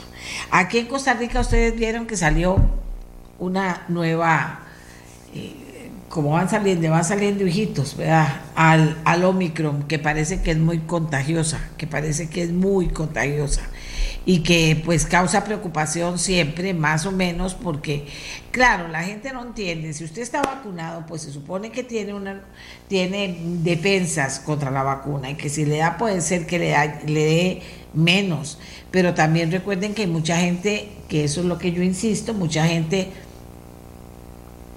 que tiene elementos que la hacen más vulnerable que los demás y que son los grupos de riesgo, y entre esos los adultos mayores, los inmunosuprimidos, etcétera, etcétera. Entonces, que no es una cosa para tomarla a la ligera, que no es una cosa para tomarla a la ligera. En el Ministerio de Educación están tratando de hacer hasta lo imposible por el pago de docentes porque no reciben salario y los nombramientos y los ascensos no se han incluido en sistemas de pagos integrados al momento del ataque cibernético. Vean qué barbaridad. Y no se le ocurra decir que esto es tema de este gobierno, porque así no es. El tema es que lo tienen que resolver y en eso están haciendo esfuerzos. ¿Cuánto tiempo se durará? No sé. ¿Cuántos problemas se generarán? Tampoco sé. Si se puede buscar alguna solución, pues sería importante. También mucha gente ha estado diciendo que se une al pésame por, por la muerte de este conserje de la escuela de Limón, eh, Juan Ortiz Rivera, eh, quien por salvar a una niña intervino, lo hirieron muy gravemente y finalmente murió. Eh, a toda la familia de Juan Ortiz Rivera y a todos los compañeros y compañeras que reciban esto que me manda la gente, esto que me manda la gente, que es un pésame muy sentido por lo que está pasando. Dice, ok, ahora vamos con otro tema que también es importante espero. Dice lo siguiente, en lo que va del año 2022, el precio de los combustibles ha registrado seis aumentos consecutivos. En el caso del diésel, cada litro aumentó 297 colones de enero a la fecha y ahora se tramita una petición de disminución, la primera del año que será de 43 colones. Se trata de un ajuste que se abrió de oficio en la Autoridad Reguladora de los Servicios Públicos tras la aprobación de una nueva metodología, la cual ahora toma como consideración los costos reales de compras que realiza la refinadora costarricense de petróleo y no estimaciones. La nueva fórmula se aprobó a inicio de este mes y daba a la ADCEP un plazo de 30 días para hacer el ajuste con los nuevos parámetros. El resultado fue una rebaja, la cual debe discutirse en audiencia pública, proceso convocado hoy mediante una publicación en el diario oficial La Gaceta. La entidad reguladora, o sea, ADCEP, anuncia una disminución de 28 colones en cada litro de gasolina de 27 en la regular plus y de 43 en el diésel. El ajuste se discutirá en audiencia pública el próximo 10 de junio y entraría a regir un mes después, es decir, hasta principios de julio. Adicionalmente a este trámite, la ARECEP trabaja en el cálculo de un ajuste extraordinario que deberá entrar a regir a principios de julio y que toma en cuenta el aumento en el tipo de cambio y el precio del producto terminado que importa Recope. Aún se desconoce el monto que eh, aún se desconoce el monto que representará este aumento. Pero repasemos, porque cuatro aumentos extraordinarios que se aplicaron cada mes y dos ajustes en el impuesto único de los combustibles que cobra el gobierno son los factores que mantienen el precio de los combustibles en cifras históricas y cerca, muy cerca de los mil colones por litro. El precio por litro de gasolina super costaba en enero 714 y ahora cuesta 958. Los datos son similares al tomar el precio de la regular plus que se vendía a 697 al iniciar el año y hoy cuesta 933. Para estos productos llegará la, eh, llegará la primera rebaja la cual será de 28 y 27 colones. El diésel es el combustible con mayor incremento desde o durante este 2022 y esto afecta a todo el sector productivo y genera incrementos en cadena, por ejemplo, en las tarifas de bus y de taxi. En este caso su precio pasó de 611 por litro al iniciar el año a 908 a la fecha. Señoras y señores, díganme ustedes si no hay que preocuparse y si no hay que tomar nuevas decisiones. Y ahí hablo otra vez del, teletrabajo. O sea, un patrono responsable debe pensar cómo hace para que no solamente se use menos el carro por la contaminación, no solamente no, por las presas que hace increíbles, pero en esas presas increíbles se gasta cantidad increíble de combustible. El precio de los combustibles se convierte en un peso más, sobre todo para la gente que vive de un salario y que va tallado con el precio de la gasolina, con el pago de la gasolina al mes, y esto sigue que sube, sigue que sube, sigue que sube. Eh, por eso digo yo que hay que pensar en todo. A veces tenemos una, una mente muy pequeñita a veces tenemos una mente muy pequeñita y no logramos mayor cosa. Y entonces aquí, espérate por haber. Eh,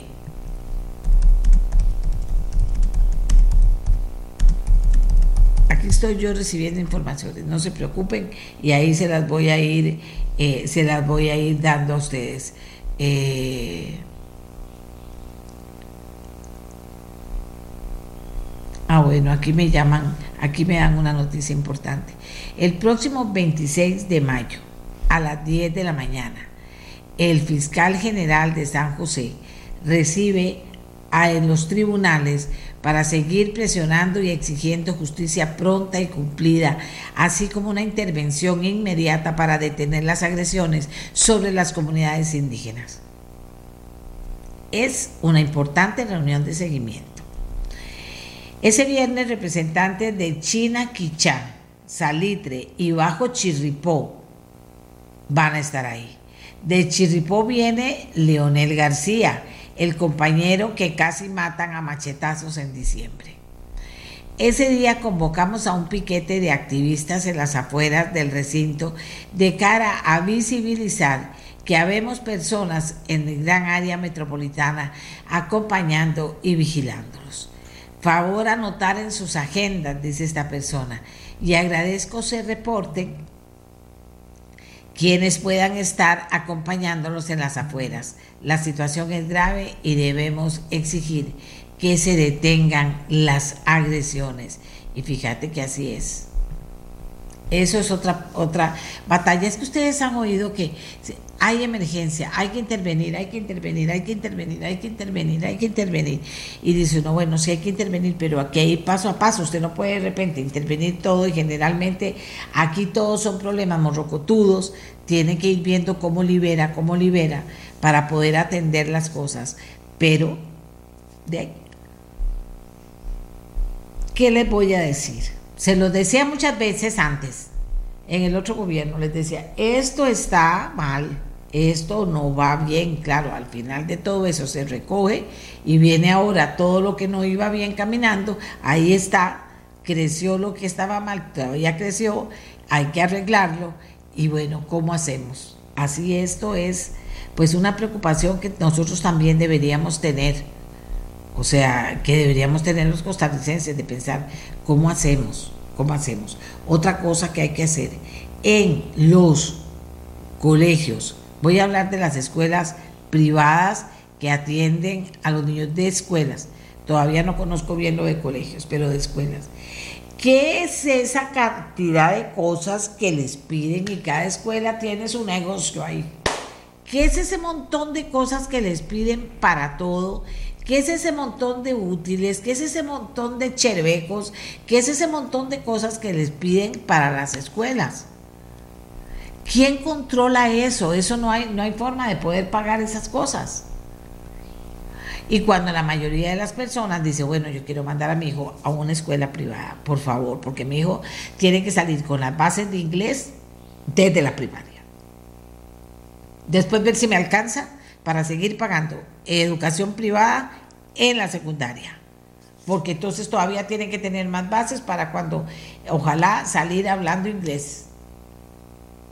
Porque ahora es así, eso yo no me lo inventé, eso es así también. Y entonces fíjate que si no nos ponemos las pilas, ¿cómo vamos a hacer? ¿Cómo vamos a hacer si no nos ponemos las pilas también? Porque guau que usted diga algo. Bueno, pero sí debería alguien controlar en los colegios y escuelas privadas que no se les vaya la mano en los cobros de una forma tan exagerada.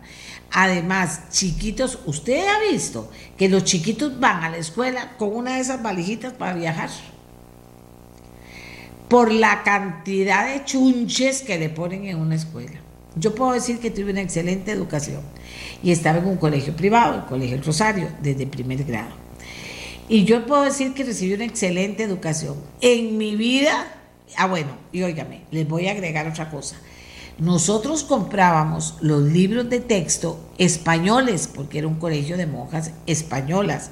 Entonces comprábamos los libros de texto españoles, había un gasto ahí, ¿verdad? Para decirles. Libros lindísimos, por cierto. Parecían enciclopedias, lindísimos.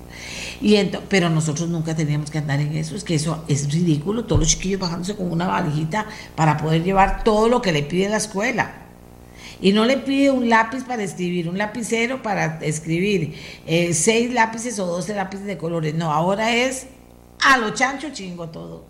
Y entonces parten de que si un papá y una mamá tienen a su hijo o a chiquito en un colegio pagado, es porque tiene millones. No, no, no, no. Hace muchísimos sacrificios para poderlo tener. Y yo creo que se debe hacer un llamado a la conciencia, en primer lugar, de los que dirigen los colegios privados y las escuelas. Y segundo, también a ver cómo se organizan para no sé si hay asociaciones, si es el Ministerio de Educación o el, o el de Economía, ya yo no sé qué en este enredo que hemos hecho que se cuiden el tema de lo que le piden a los niños. Eso es una barbaridad, de verdad. Y además, ¿te imaginas vos cómo, cómo hubiera hecho mi mamá con cinco chiquitos y cinco valijitas jalando y cinco de todo? Porque hay que comprar para esto y hay que hacer para el otro. Y entonces, bueno, ¿cómo hubiera hecho mi mamá? No tengo idea. Y mi mamá nos dio estudio completo a todos. No sé cómo hubiera hecho. Viuda con cinco hijos en un país extraño. Para que vean por qué la adoro como la adoro. Ella lo hizo. Y como hubiera hecho, digo, no, no se hubiera podido, esas cosas no se pueden. Esas cosas no se pueden. Bueno, eso está pasando y en grande. Y además con toda aquella cosa, ¿verdad? También teníamos uniforme y teníamos que tener uniformes. Pero no es como ahora, el uniforme tal, del short tal, con el chunchito tal, más la camiseta tal, más la blusita tal, más el delantal tal, mal tal, tal, tal, tal. Dice, no, pero ¿qué está pasando? Porque no hay consideración con la gente. Claro que habrá gente que tenga para comprar todo eso, pero otra no. Y en un colegio público marcar esas diferencias entre los que sí tienen mucho y los que están haciendo un sacrificio para tener a su hijo pagando en, en la educación, eh, también hay que tener consideración. Y ver más bien las reuniones y todo que sean más bien para ver cómo se disminuyen gastos. O sea, eso es así. Bueno, y, que busquen el punto de equilibrio en los colegios, yo no digo que no en las escuelas y que los maestros se ganen su buen salario y todo, pero que no sea a costo de gente que tuvo que sacar a los chiquitos con la pandemia y meterlos en una escuela pública y no querían. Y no querían, porque en primer lugar aquí ya deberíamos tener el inglés en todas las escuelas públicas y colegios, pero resulta que no hay, porque está probado y recomprobado. Yo espero que sigan estudiando los maestros, que los maestros no dominan el inglés. ¿En qué sociedad vivimos? Si ahora saber inglés es necesarísimo en todo, en el estudio y desde primer grado o kinder. ¿Verdad? Y no se trata de que es que mi papá estudia afuera y mi papá domina el inglés y que no, no, no, no, no. No se trata de eso, se trata de tener consideración. Repito, consideración y eso es una verdadera capacidad. Ah, bueno, y que me cuenten, y que me cuenten, eh, y que ni siquiera me cuenten cuando, cuando eh, vienen los inventos, que dice uno, pero ¿cómo puede ser que todas estas cosas se hagan? Yo entiendo que los chiquitos tienen que jugar, yo entiendo que, yo entiendo todo lo que usted me ponga sobre la mesa que también están los de los que llevan a las guarderías, como ahora está el kinder y el pre-kinder y el ante-kinder y la guardería y mamá tiene que trabajar y no consiguió que se los quiero que alguien que se los cuide. Nosotros tuvimos en mi generación la bendición de mamás que se sacrificaron por ayudarnos a criar a nuestros hijos y dejaron sus sueños de un lado, la verdad, por poder ayudarnos a criar a nuestros hijos, a sus nietitos. Ahora ya la cosa no es tan así y entonces hay que buscar una guardería. Igual, son unos precios que uno dice, pero señor, ¿cómo hacen eso? O sea, eso no debería ser así tan exagerado. Bueno, ya se nos acabó el tiempo, vean ustedes, pero quería contarles esas cositas, ¿verdad? Quería contarles eso. Y también que ustedes, eh, aquí tengo, aquí está, suena, suena el, el, teléfono. Eh, ya le dije a a ver. Sí, todo está en orden. Y nosotros también, con el deber cumplido, con la satisfacción del deber cumplido. Nos vamos hasta mañana, Costa Rica. Que estén todos y todas muy bien. Gracias por haber estado con nosotros. Este programa fue una producción de Radio Monumental.